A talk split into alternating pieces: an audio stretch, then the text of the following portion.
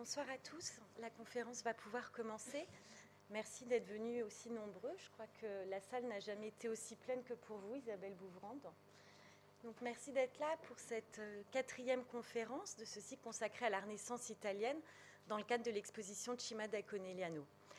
Alors, ceux d'entre vous qui ont déjà pu découvrir l'exposition ont sûrement été euh, frappés, peut-être même émerveillés par les couleurs que l'on trouve dans les tableaux de Cima.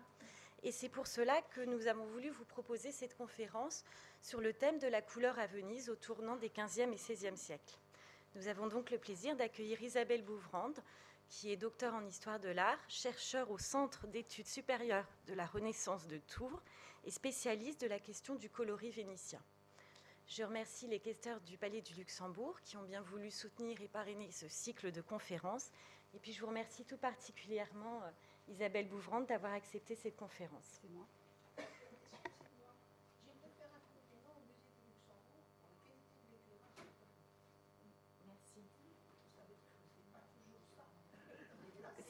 c'est pas toujours ça, et c'est vrai qu'on était très heureux de ce résultat, euh, de cet éclairage, précisément parce que la couleur des tableaux est essentielle pour comprendre euh, l'œuvre de Chimas. Isabelle Bouffrand va nous l'expliquer. Et du coup, euh, pour ceux qui n'ont pas vu l'exposition, sachez effectivement que là, vous avez une mise en lumière qui est tout à fait particulière, y compris pour les œuvres qui sont sous vitrine, parce que certaines d'entre elles doivent l'être pour des raisons de, conservation et de climatisation. Même ces œuvres-là, euh, bénéficient de cet éclairage et ne sont pas altérés par les vitrines. Mais je laisse euh, Isabelle Bouvrand nous parler euh, de ce coloris et de nous apporter son éclairage à elle. Merci. déjà, donc, je trouve que c'est évidemment une très très bonne idée de faire une, exposition sur Cima da Conegliano qu'on voit trop peu souvent, donc on, on, va beaucoup en parler maintenant. Mais d'emblée, je vais être un petit peu polémique parce que couleur et coloris, euh, il faut être très prudent avec ces notions, en particulier en ce qui concerne les couleurs. En raison, pour le dire en peu de mots, des pigments qui virent avec le temps, quelle est la véracité des couleurs, des vernis qui jaunissent, quelle est la vivacité réelle des couleurs, les œuvres ont-elles été nettoyées ou pas, encore, quand elles ont été nettoyées, le degré de nettoyage peut faire débat car il peut atteindre les couches picturales, c'est-à-dire dépasser le niveau du seul vernis de protection pour atteindre par exemple les glacis, comme cela a fait débat pour la Sainte-Anne récemment. Alors la question de la connaissance de la couche picturale et donc des couleurs est passionnante, mais elle demande des précisions, des éclaircissements qui doivent faire intervenir les spécialistes de ces questions que sont les restaurateurs et en référer aux analyses qu'ils ont menées pour chaque œuvre. Par ailleurs, les reproductions dont on se sert sont rarement fidèles au tableau, on le constatera encore aujourd'hui. Alors ce soir, je vous propose que nous considérions essentiellement la question du travail de la matière picturale, non pas en fonction des pratiques d'atelier, ce qui rejoindrait celles que s'opposent des connaissances approfondies des analyses touchant la couche picturale, mais dans le résultat final que le peintre a choisi de donner à voir aux spectateurs attentifs que nous sommes. De regarder les œuvres de près, à la lumière du nœud qui se forme autour de 1500 entre les maîtres du coloris à Venise. Afin de prendre la mesure des changements qui s'opèrent au tournant du siècle dans le coloris vénitien, il convient de dire quelques mots sur la technique, celle dite de la détrempe et sur la peinture à l'huile. Parler aussi du sfumato.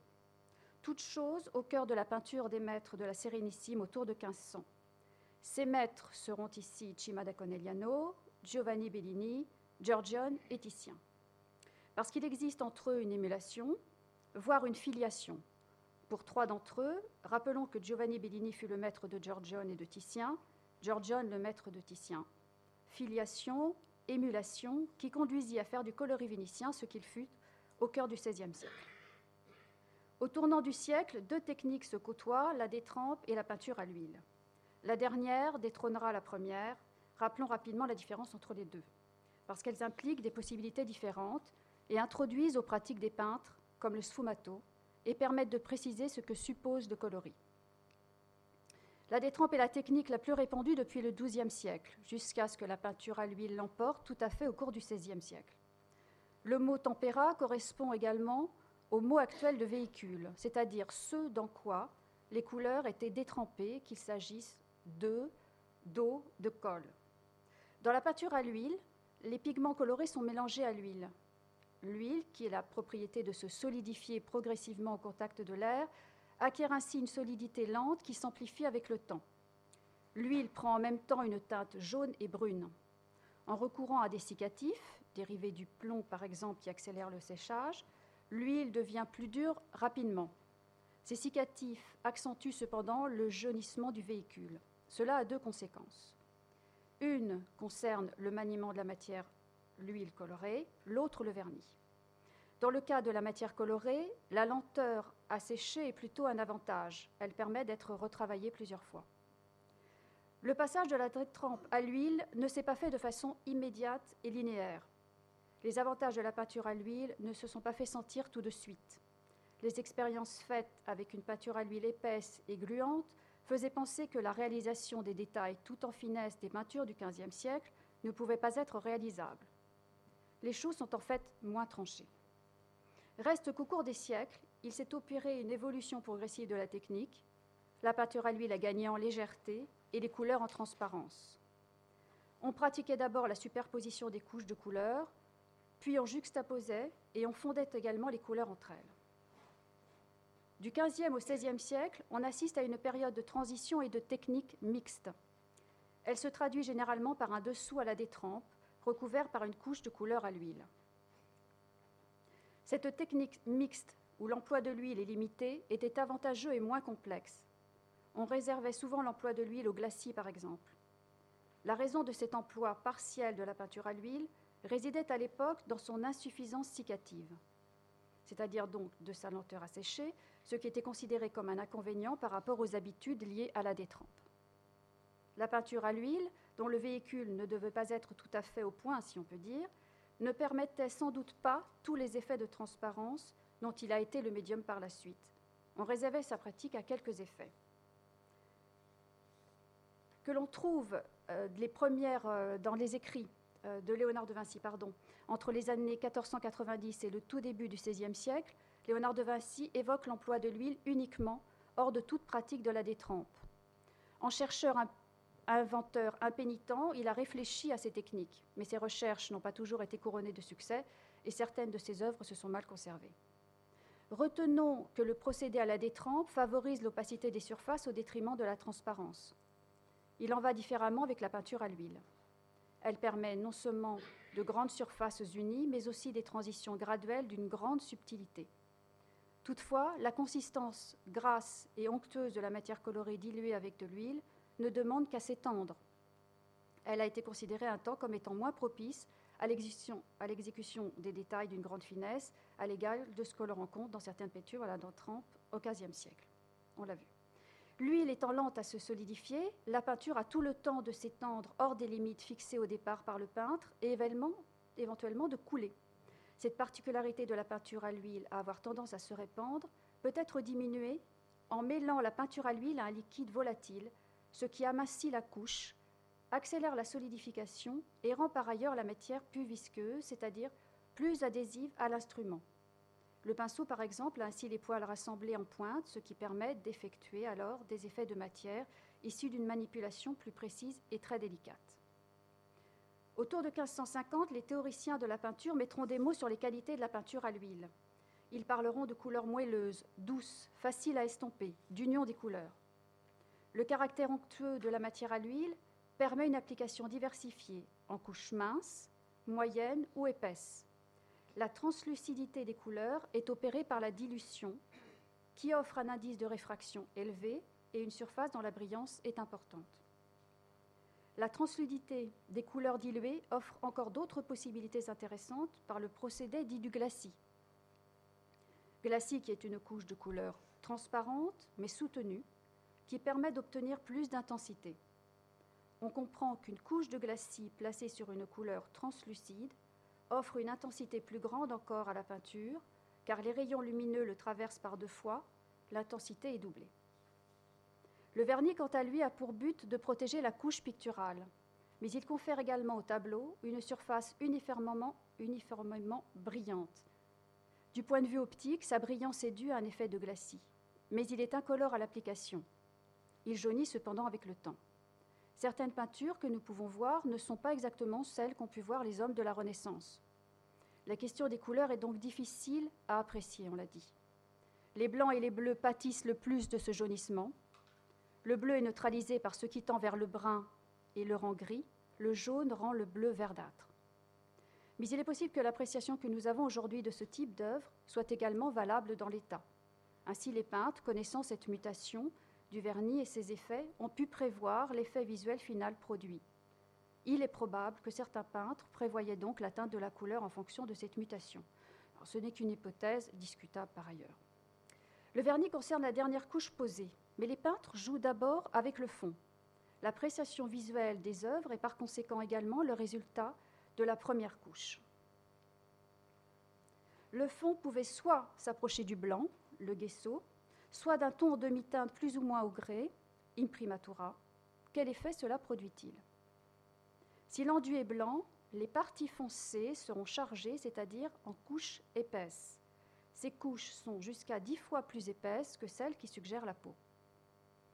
Comme elles le sont encore vers 1470-1480, cherchèrent certains peintres. Si l'enduit est en demi-teinte, ou si l'esquisse est réalisée avec des couleurs d'un ton neutre, relativement foncé, comme chez Léonard de Vinci, ou rouge-brun, comme chez Titien, ce sont les couleurs claires, les lumières qui sont chargées afin d'assurer l'éclat. Chez Léonard de Vinci, dont le fond était plutôt foncé, et chez les Vénitiens, autour de 1500 avec Giorgione, il était possible de produire les effets de carnation tendre, en recouvrant le fond de couches plus claires que lui.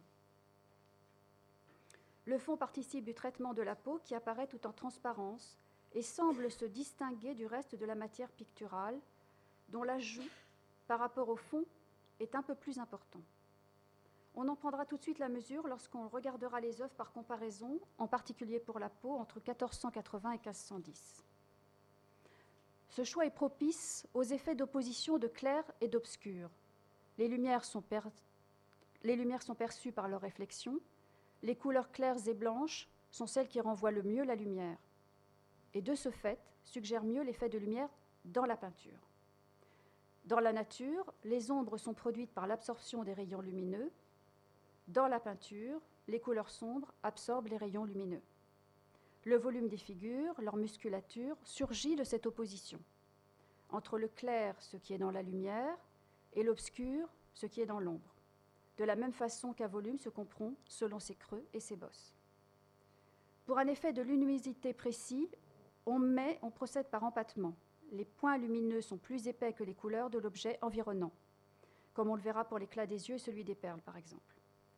Afin de gagner toujours plus en subtilité, il existe un procédé au XVIe siècle qui permet de donner encore moins d'épaisseur aux ombres. Il s'agit de passer d'une couleur transparente sur une couche de couleur opaque. Le procédé s'appelle le glacis. Les effets de translucidité sont, du point de vue de la lumière, le résultat de la pénétration peu entravée des rayons, tandis que les effets d'opacité sont le résultat de la réflexion des rayons. D'un point de vue de la pratique de la peinture, on retiendra que le blanc et donc toutes les couleurs claires renvoient les rayons, tandis que le noir et toutes les couleurs euh, sombres absorbent les rayons. Léonard de Vinci procédait par glacis. Il mettait en œuvre son sfumato par des couches extrêmement fines de matière translucide avec peu de pigments posés sur la teinte de la peau. De récentes analyses de la peinture des tableaux du Louvre ont montré que les couches faisaient un millième de millimètre et pouvaient être superposées jusqu'à 40 fois. Le processus était long car il fallait attendre que chaque couche sèche pour passer à la suivante. Alors Léonard de Vinci ne parle pas de sa technique, mais il parle d'ombre sfumate. Il parle aussi d'ombre obscure sfumate distinguant ainsi l'obscur du sfumato. Le sfumato suppose différents degrés d'obscurité. Au tournant du XVe siècle, on parle d'aquarella di nero. Peu de pigments mêlés à de l'eau ou à de l'huile permettaient, grâce à une très, fine couche, de donner des effets de transparence obscure servant à créer les ombres, ombres qui créent les volumes en complément des zones claires, effet de creux pour l'obscur, de plein pour le clair. Chez George John comme chez Léonard de Vinci, il existe une quasi-égalité des couches de couleurs claires et foncées, ce qui est le résultat d'une atmosphère d'ensemble et une très grande union des surfaces colorées, c'est-à-dire d'un passage très progressif des zones claires aux zones d'ombre, sans aucun trait ni limite, pour qu'un tel passage soit faisable. Il ne faut pas qu'il existe de grandes différences d'épaisseur entre les couches de couleurs. Alors tout ça, je vous annonce tout ça, mais ce sont des choses sur lesquelles je ne reviendrai pas. Quand on verra les tableaux, on les aura entendus et on verra par l'exemple. hein. Les ombres sont douces, le passage de la luminosité à l'ombre, qui se fait très progressivement, confère du volume au bras sans que le modelé soit trop contrasté, comme on le voit pour le Saint Jean-Baptiste du Louvre ici, tout en rondeur, avec des muscles qui ne ressortent pas trop. Le passage des zones claires aux zones d'ombre est très doux, très estompé. C'est à peine si l'on voit le passage. L'intérêt des peintres pour la peinture à l'huile tient également à ce que les couleurs peuvent être appliquées aussi bien dans leur état pâteux, c'est-à-dire les empattements, que dans leur état plus liquide, et qu'on peut faire et refaire, car elle est longue à sécher. Alors il convient de dire un mot sur la couleur. Nous savons qu'il y a les couleurs primaires au nombre de trois et les couleurs secondaires qu'on obtient par le mélange des premières. À la Renaissance, Léon Battista Alberti, le premier théoricien de la peinture, dont le traité écrit dans les années 1430 fonde la théorie classique de cet art, dit qu'il existe quatre couleurs fondamentales qu'il appelle des genres. Ces quatre genres sont le rouge, le bleu, le vert et le cendré. Il y a quatre couleurs comme il y a quatre éléments le feu, l'eau, la terre et l'air.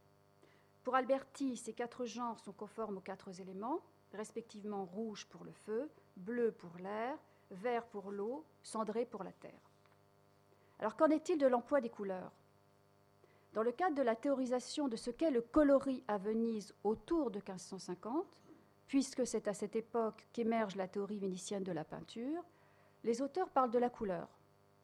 Paolo Pino et Lodovico Dolce, respectivement un peintre et un lettré polygraphe, qui ont rédigé chacun un dialogue sur la peinture en italien, critiquent l'emploi de ce qu'ils appellent les belles couleurs, celles qui flattent l'œil, ce qu'ils trouvent facile. Dans leur esprit, cela signifie que le peintre éblouit le spectateur pour cacher ses faiblesses. Les théoriciens sont d'accord sur ce point. Paolo Pino explique aucune couleur ne peut, par sa propriété, produire un tant soit peu l'effet du naturel. C'est pourquoi elle a besoin de l'intelligence et de la pratique d'un bon maître. À, la suite, à sa suite, Ludovico Dolce renchérit.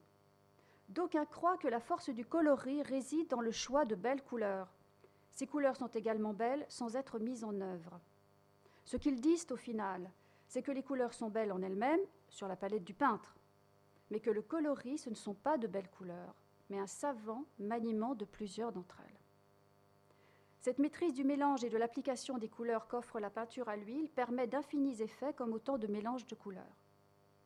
L'art du coloris repose donc non pas sur le remplissage, du champ de la toile par de belles couleurs, c'est-à-dire par une couleur pour elle-même dans toute sa vivacité, disons à son plus haut degré de saturation, mais le coloris repose sur le mélange. Alors c'est essentiel parce que le mélange produit une infinité de teintes. Or, la teinte est le résultat du mélange de couleurs ainsi que du noir et du blanc. Du moins, d'un point de vue théorique. Alberti en fait le fondement de sa théorie sur la peinture. Il explique que cela permet de suggérer le relief. Donc, il explique au peintre Tu te serviras avec la plus grande modération d'un blanc très léger pour changer la couleur entre les bords aux endroits voulus parce que pour lui, tout est une question de surface. Et tu ajouteras aussitôt une même quantité de noir aux endroits voulus du côté opposé, car grâce à cet équilibre du noir et du blanc, pour ainsi dire, on voit mieux surgir le relief. Alors nous sommes au cœur des inventions de la Renaissance, plus précisément dans les années 1420 à Florence, faisant un rapide détour hors de Venise et remontant quelques 60 ans plus tôt. Car Alberti théorise les inventions de ses contemporains, L'enjeu consiste à suggérer la profondeur de façon probante et convaincante dans le dessin d'architecture, dans les bas-reliefs et dans la peinture, ce dont les expérimentations et les inventions d'artistes majeurs en témoignent dans les années 1420 donc, à la suite de Filippo Brunelleschi pour l'architecture, de Donatello pour la sculpture, de Masaccio pour la peinture. La conquête majeure de ces années est la tridimensionnalité probante, cohérente des lieux peints et des figures, il s'agit de mettre à l'échelle les lieux et les figures et de leur donner une apparence qui soit le plus fidèle possible à ce que l'expérience visuelle nous donne, ce qu'ils appellent l'imitation de la nature. Cela là n'est pas le soi. Il va s'agir de donner à voir le corps dans ses parties proportionnées, théorie des proportions qui remonte à l'architecte antique Vitruve, et connaissance de l'anatomie, qui devient décisive avec la pratique de la dissection. On sait qu'elle était pratiquée par des artistes, notamment par Michel-Ange, qui en 1492 fut autorisé à s'y adonner par le prieur de l'église du Saint-Esprit à Florence. Donc il faut bien former le corps d'une part et le couvrir d'une peau d'autre part, comme si ça n'était pas de la peinture, c'est-à-dire de la matière colorée, des pigments, mais de la chair. C'est ça l'enjeu du coloris. Comme le rapporte Lodovico Dolce dans son dialogue Laretino à propos d'un tableau de Titien, le retable de Saint Nicolo peint vers 1520. Au final, l'enjeu est de donner à voir une peau qui doit faire comprendre où sont les os, où sont les muscles, ce qu'ils sont, et ce à l'imitation de ce que l'on voit dans le quotidien. Mais il n'y a pas que la peau, il y a tout ce qui est représenté, qui doit être reconnu pour lui-même, non seulement par sa forme, mais aussi par sa consistance. Il ne s'agit plus seulement de donner à voir la forme des vêtements, par exemple, donc celle du corps avec les plis, et de lui donner une couleur, mais de traduire visuellement, de quelle étoffe il s'agit. Écoutons Pinot. Si vous vouliez répliquer qu'il s'agit uniquement là d'effets de couleur, je vous répondrai que non, parce que le vert rendra bien toute chose verte, mais ne rendra pas ce qui différencie en propre le velours du drap de laine. Il ajoute que l'art coloriste du maître consiste en trois parties. La première est de discerner la propriété des couleurs et de bien savoir les composer, à savoir les réduire à la ressemblance du propre des choses, comme les chairs qui varient selon l'âge, la complexion et le rang de la personne qu'on peint, distinguer un drap de lin d'un de laine ou de soie, faire discerner l'or du cuivre, le fer brillant de l'argent, bien imiter le feu, ce que je tiens pour difficile, distinguer l'eau de l'air. Il faut surtout veiller à unir et à assortir la diversité des teintes à l'intérieur d'un même corps, car c'est ce qui apparaît dans le vivant. Distinguer la soie de la laine, le métal du coton, etc. Faire que le cheveu ne paraisse pas dur mais soyeux, moelleux, que les yeux soient humides, ce qui revient à distinguer ce qui est mat de ce qui est brillant. Ainsi, l'armure renvoie des éclats que le velours ne renvoie pas. Chaque texture doit pouvoir être retenue pour ses qualités propres. Toute chose qu'on verra dans les œuvres. Le mélange doit permettre de mettre tout cela en œuvre, ce que le coloris vénitien va donner à voir à sa façon. Alors sans rentrer dans les pratiques d'atelier, ni revenir sur ce que nous avons évoqué sur les différentes techniques, retenons à la suite des théoriciens du XVIe siècle qu'il s'agit d'un principe commun à toutes les pratiques, le mélange et du résultat final obtenu à partir d'un obscurcissement ou d'un éclaircissement de la teinte. Le but, c'est d'imiter le vivant, d'imiter la nature dans tous ses aspects. La peinture à l'huile va incontestablement permettre de jouer sur les effets de transparence de toutes les textures. Les théoriciens expliquent comment cela est possible grâce à la peinture à l'huile, certes, mais aussi par la pratique de l'union, comme on l'a vu plus haut avec Pinault, qui suppose une absence de ligne, de séparation, de traits. Le Vénitien Dolce en 1557 explique qu'il y a une raison très simple au fait de ne pas donner à voir les lignes. Il dit les lignes de contour, lesquelles doivent être évitées parce que la nature ne les fait pas. Alors, ce n'est pas aussi tranché que cela dans la pratique. Certains peintres, on va le voir, cernent l'extérieur du corps, mais unissent sans faillir les teintes à l'intérieur pour imiter au mieux les volumes. Cela ne se comprend pas non plus de façon progressive à une même époque.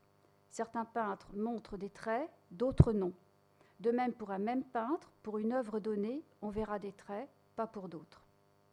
Pour traduire cette absence ou présence de lignes avec plus ou moins de teintes fondues, on parle d'une opposition binaire, le linéaire et le pictural. Pour le dire en peu de mots, est linéaire ce qui présente une ligne, un contour discernable, et pictural ce qui n'en présente pas.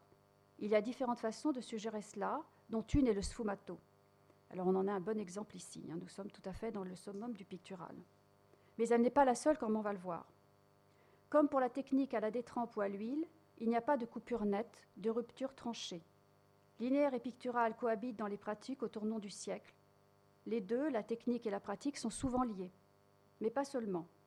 Au final, il convient de ne pas penser en termes de progrès, de progression, mais en termes d'expérimentation, d'émulation entre les maîtres, d'inventions propres à chacun, ce dont on va prendre maintenant la mesure entre 1480 et 1520.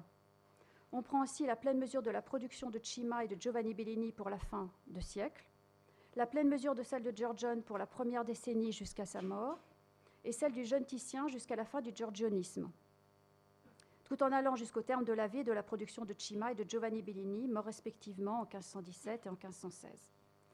Au juste tournant du siècle, il est ainsi possible de comparer les œuvres des quatre maîtres de la peinture vénitienne afin de mieux en cerner les spécificités, les points de convergence et de divergence, la non-progression des techniques et des pratiques.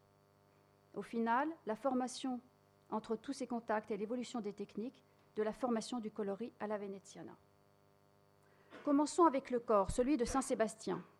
Alors c'est assez pratique parce qu'il est dénudé. Pour les peintres, c'est un bel exercice de représentation de l'anatomie et de la qualité de la peau. Alors on resserre ici notre chronologie de la fin de la, des années 1480 à 1510 environ. À gauche, Giovanni Bellini, la Pala di San Giobbe vers 1487. Au centre, Cima da Conegliano, triptyque de San Rocco 1500-1502. À droite, Titien, Samar en trône entre Saint-Côme, Saint-Damien, Saint-Roch et Saint-Sébastien vers 1511. On pourrait multiplier les observations sur l'ensemble du corps afin de comparer la mise en œuvre du relief et la qualité de la peau, ce qui va de pair. Prenons cependant un endroit précis, l'articulation de l'épaule.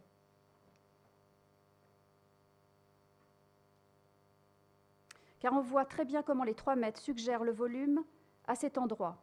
Chima marque l'arrondi du bras par un cerne foncé, qui est une ombre portée nette. Chez Titien, la musculature et les tendons sont légèrement plus distingués que chez Chima. Mais l'ombre portée forme un arc de cercle très doux et assez fondu. Tandis que chez Giovanni Bellini, l'ombre portée du bras sur la clavicule est douce. Il y a peu de contraste, moins encore que chez Titien. Car le bras, légèrement plus tiré en arrière que chez Chima et Titien, marque moins l'arrondi. On remarque par ailleurs que dans le cas présent, c'est en 1487 que l'ensemble est plus fondu non pas en 1500 ou en 1511. Les choses ne sont donc pas continues. Considérons deux peintres qui, à un moment de leur production, ont directement à voir avec la sculpture. Là encore, le Saint-Sébastien est concerné. Alors conservons le Saint-Sébastien de la Pala San Rocco pour Cima et revenons à la Pala de la Résurrection pour Titien que j'avais montré au tout début. Vingt ans environ séparent les deux œuvres, toutes les deux à l'huile. On sait que Cima était un admirateur d'Antonello de Messine, dont ce Sébastien est considéré comme l'un des plus beaux témoignages. Il est aussi considéré comme l'équivalent des sculptures de Tullio Lombardo. On sait également que Titien a peint le Saint-Sébastien du triptyque dans une rivalité avec Michel-Ange, Titien s'appropriant les esclaves rebelles de Michel-Ange. À comparer les deux saints, on pourrait déduire que Cima peint des corps plus sculpturaux, je ne parle pas simplement de la forme, du mouvement, de la posture, mais aussi de la peau. Si on la compare à celle du Saint-Sébastien de Titien, la peau du corps chez Chima, bien que dans un modelé doux, paraît cependant plus dure que celle du Saint-Sébastien de Titien. De son côté, Titien, parce qu'il s'inscrit volontairement dans un cadre de rivalité avec Michel-Ange, met tout son art à conférer à son Saint-Sébastien la chair et non seulement de la peinture, Ici, la peinture rivalise avec la sculpture pour imiter le vivant, et ce par le travail de la matière colorée. La peau du sein s'est teintée du sang qui affleure dans les muscles bandés, manifestant l'effet de vie du coloris vénitien du siècle d'or. Du moins linéaire au plus pictural, passons au visage. Ici, de Chima à Titien en passant par Giorgione. À gauche, deux œuvres de Chima, toutes deux mêlant tempéra et l'huile datant de la même époque, vers 1490-1493. D'abord la Sainte Conversation de Conegliano, puis la Vierge à l'enfant des offices. À droite, deux tableaux à l'huile, l'une de Giorgione et de Titien, La Vénus endormie dans un paysage de Dresde, qui date de 1510-1511, l'autre de Titien, La Judith de la galerie Doria Pamphili, qui date de 1516. Alors, en restant dans le milieu vénitien autour de 1500, on ne va donc comparer que ce qui est comparable. Tout est à voir en subtilité. L'opposition linéaire picturale ne sera pas tranchée. Pour autant, pas autant qu'il pourrait l'être avec une autre école ou une autre période. on se rend sans doute mieux compte de ce que peut être le linéaire si on prend un exemple incomparable, puisqu'il s'agit du tournant du XIVe siècle, mais c'est ainsi qu'il sera exemplaire par contraste, d'autant qu'il s'agit d'un Toscan.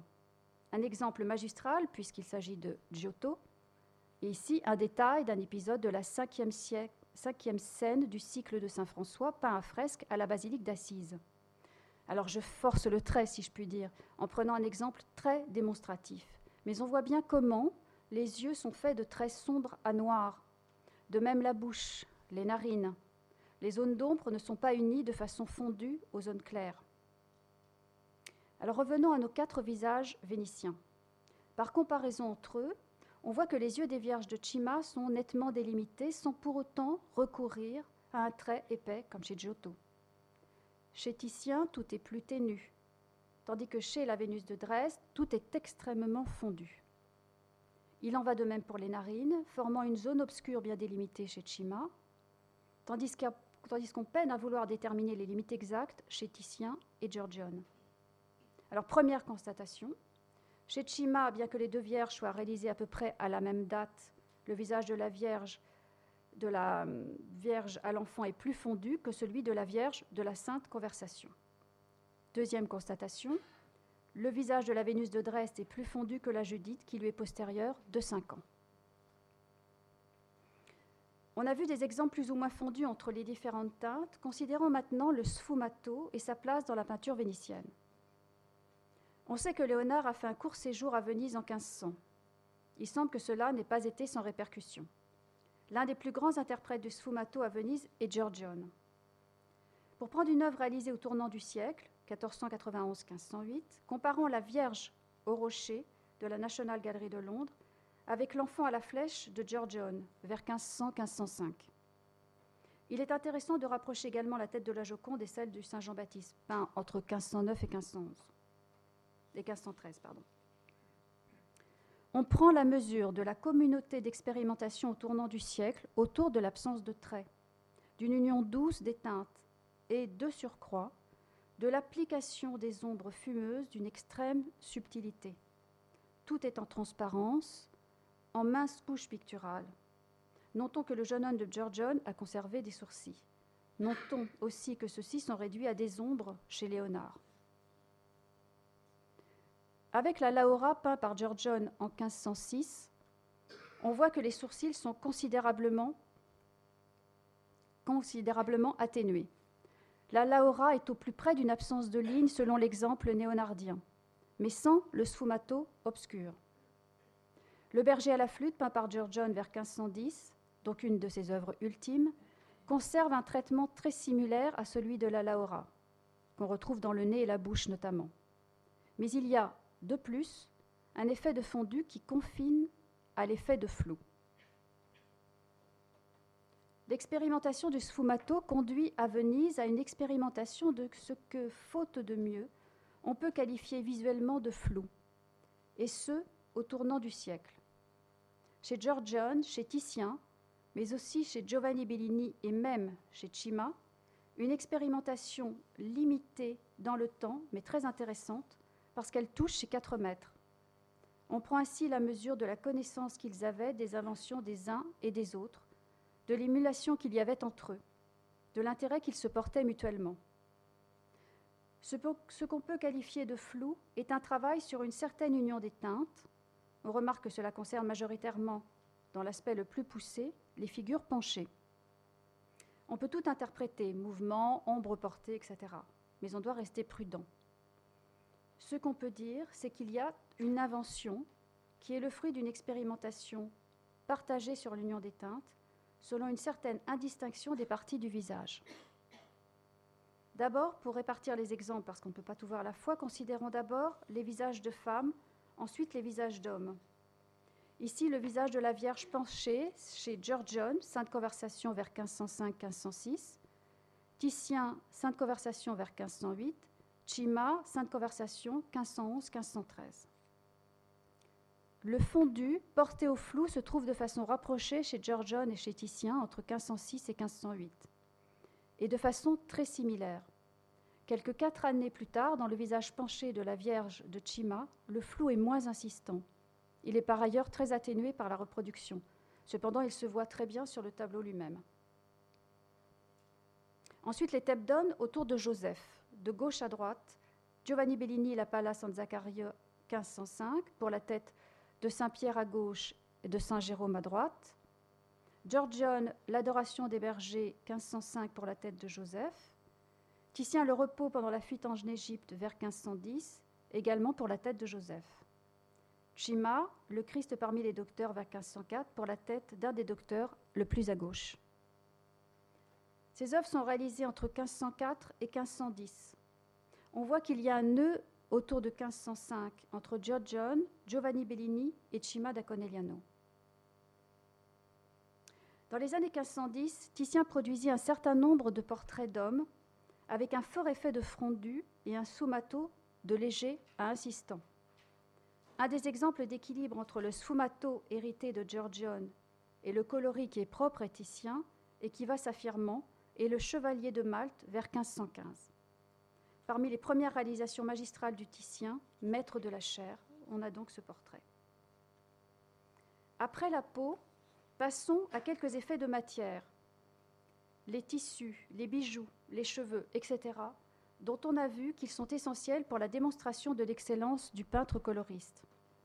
Avec ces deux œuvres de Chima au tournant du siècle entre 1492 et 1498, L'exposition qui, se tient en ce moment montre des œuvres de Chima qu'il me semble intéressant de voir dans les détails, aussi pour des effets très remarquables.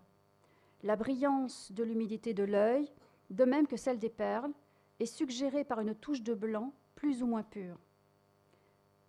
Les yeux présentent ici une touche de blanc, chaque perle également. Ces surfaces sont également lisses et blanches, comme le sont les perles comme en témoigne la Sainte Catherine de la Sainte Conversation de Conegliano, qui date de 1492. Regardons d'un peu plus près l'une des très remarquables Vierges à l'enfant de Chima, une peinture à l'huile de 1494 environ. Considérons plus précisément la rencontre plastique entre le ventre de l'enfant et le voile de la Vierge. On voit comment le ventre de l'enfant, presque rond comme un ballon, est bordé d'un cerne, alors que sa rotondité est traitée selon une union douce des teintes. De gauche à droite, on voit se succéder un éclaircissement de la partie éclairée à droite, puis l'obscurcissement d'une bande verticale fondue, mise pour une zone d'ombre, et à nouveau un léger éclaircissement qui est le fruit de la lumière indirectement reçue. Lumière reflétée par le voile qui éclaire donc moins fortement qu'à droite le ventre de l'enfant pour la lumière reçue directement. Le tout est très fondu et progressif. Le voile, fortement décoloré par la lumière à la hauteur du ventre de l'enfant, marque les plis avec contraste entre le clair et la couleur légèrement obscurcie, tant qu'on dirait qu'elle change de teinte à cet endroit. Cette zone met en valeur la rondeur du ventre de l'enfant par le contraste entre ce qui dans la lumière et ce qui est à contre-jour. C'est vraiment un très beau morceau de peinture. Dans la Sainte Conversation de Parme, qui date de 1496 environ, une peinture à l'huile, la tunique de Saint Michel Archange présente un exemple de matité, qui est traduite par une absence de blancheur visible. La tunique est d'une teinte plus ou moins homogène. Par son traitement, on déduit qu'elle est faite d'une texture mate d'un seul tenant, non tissée, comme peut l'être le cuir.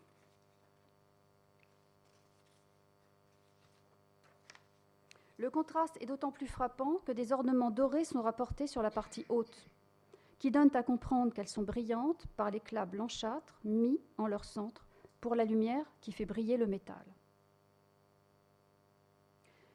Dès le XVe siècle, les théoriciens, Alberti en l'occurrence dans son traité de la peinture, préconisent d'abandonner l'or comme on le faisait pour le fond réellement d'or, encore à la période du gothique international au milieu du XVe siècle. Car explique Alberti, cela éteint les couleurs et entrave la bonne suggestion du relief. Alors il ne faut pas employer l'or comme matière première, si on peut dire, mais il faut bien entendu continuer à l'imiter, cependant avec les moyens mêmes de la peinture. Un tableau de Chima en donne une belle illustration. On voit bien comment, dans cette conversation datant de 1492 environ, qui mêle technique à l'huile et tempéra, à partir de l'éclaircissement et de l'obscurcissement d'une teinte jaunâtre, Chima imite l'or et, ce faisant, le volume de la poitrine de Sainte Catherine. L'éclat de l'or est suggéré par des ajouts de blanc. Alors, ce qui est valable, pour le métal l'est également pour le tissu lorsqu'il est brodé d'or. Dolce, dans son dialogue sur la peinture, le définit comme l'un des enjeux du coloris, donner à voir la tissure d'or sans employer l'or. Il explique Pour le maître-autel du cloître de l'église Saint-Nicolas, Titien fit une image du dit saint, qui est la figure principale, vêtue d'une chape d'or où se voit le lustre et l'âpreté de l'or qui paraît vraiment tissé. On peut l'entendre de deux façons. Entièrement brodé d'or, comme dans l'incrédulité de saint Thomas, de Chima, donc, 1504-1505, on voit que le manteau de l'évêque Saint-Magne donne cette impression d'être fait d'or, de fil d'or. Tandis que dans la présentation de Jacopo Pesaro à Saint-Pierre par le pape Alexandre VI de Titien vers 1513, le manteau paraît tissé d'or parmi d'autres fils. Dans les deux cas, la brillance suggérée est une manifestation de l'emploi de ces fils que la peinture a fait d'or. Les cheveux sont en quelque sorte d'autres fils brillants. On note que pour les cheveux, le procédé est le même. Les cheveux sont souples, mais lorsqu'ils sont blonds notamment, ils sont comme des fils d'or, en particulier lorsqu'ils sont d'un blond dit vénitien, comme ceux de la Sainte Catherine de la Sainte Conversation de Conegliano. Tableau mêlant l'huile et la détrempe. Un peu plus tard, les cheveux de la Flore de Titien, qui date de 1516-1518,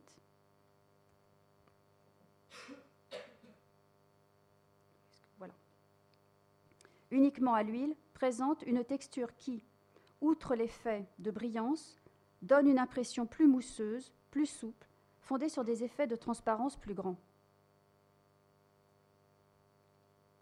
Dans la Sainte Conversation de Conegliano de Cima, on trouve également d'autres effets plus subtils encore, les cangianti. Ce sont des effets de couleurs changeantes dans les tissus. On n'a pas l'ombre d'un pli, mais une autre couleur. Les deux anges musiciens portent une tunique qui présente des effets changeants. Le tissu de l'ange de gauche paraît rosé, mais dans ses plis, il apparaît jaune doré. L'ange de droite, on le voit à peine, c'est très léger, de blanc, il passe à rosé. Malheureusement, sur la reproduction, d'où est tirée cette image, on ne voit pas ce qu'on voit parfaitement sur le tableau, comme on peut le voir à l'exposition en ce moment. Comme on voit mal, pour, illustrer ce dont il s'agit, voici un exemple de cangianti tardif, uniquement à l'huile, mais il est très démonstratif donc je le choisis à dessein. Il s'agit d'un tableau de Véronèse, le martyr de Saint-Sébastien, vers 1565.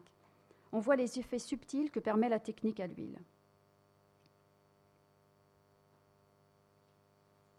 Avant de terminer, faisons un petit détour par le paysage, uniquement pour voir comment un nœud s'articule, notamment autour de Georgion, pour le fondu des, rochers. D'un point de vue chronologique, de gauche à droite, donc on a Cima da Conegliano, Saint-Jérôme dans le désert, 1505 environ. Giorgione, paysage dit le coucher de soleil vers 1506. Cima da Conegliano, Saint-Jérôme dans le désert vers 1512. Dans le tableau de Cima, le traitement déjà un peu fondu vers 1500 le devient avec insistance en 1512. Entre les deux, le coucher de soleil de Giorgione de 1506 environ témoigne d'une union très douce. La réception georgionesque s'énonce également cette Chima en 1512 par nombre d'éléments similaires au cocher de soleil, par les arbres, etc. Pour finir, je voudrais revenir sur Cima da Conegliano, puisque c'est tout de même lui qui est à l'honneur, pour boucler la boucle du coloris vénitien au tournant du siècle. Revenons à la tête de la Vierge dans la sainte conversation de Conegliano et à celle de la Vierge et l'enfant des offices, qu'on a vu tout à l'heure, toutes deux réalisées autour de 1490 pour voir comment Chima traite différemment la peau à la même époque. À gauche, avec plus d'épaisseur, une tendance à la linéarité, surtout un fort contraste. À droite, une matière plus lissée, une plus grande tendance à l'union. Il est cependant particulièrement aisément remarquable, entre 1490 et 1517, de noter les différences entre trois visages de Vierge de Chima toujours celui de la Sainte Conversation de 1490 environ.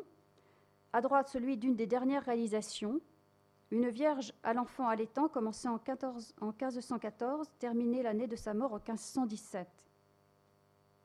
En 1517, la matière s'est allégée, les traits du visage ont changé. La physionomie, bien sûr, mais aussi la façon de noter les sourcils, les ombres douces, les faibles contrastes, la suggestion de la finesse de la peau. Un tel visage est déjà en formation en 1513 dans la Sainte Conversation du Louvre au centre. Dans le visage de 1517, visage testament, on trouve la somme de ce que nous avons vu auparavant sur les influences que les maîtres exerçaient les uns sur les autres au tournant du XVIe siècle. Je vous remercie de votre attention.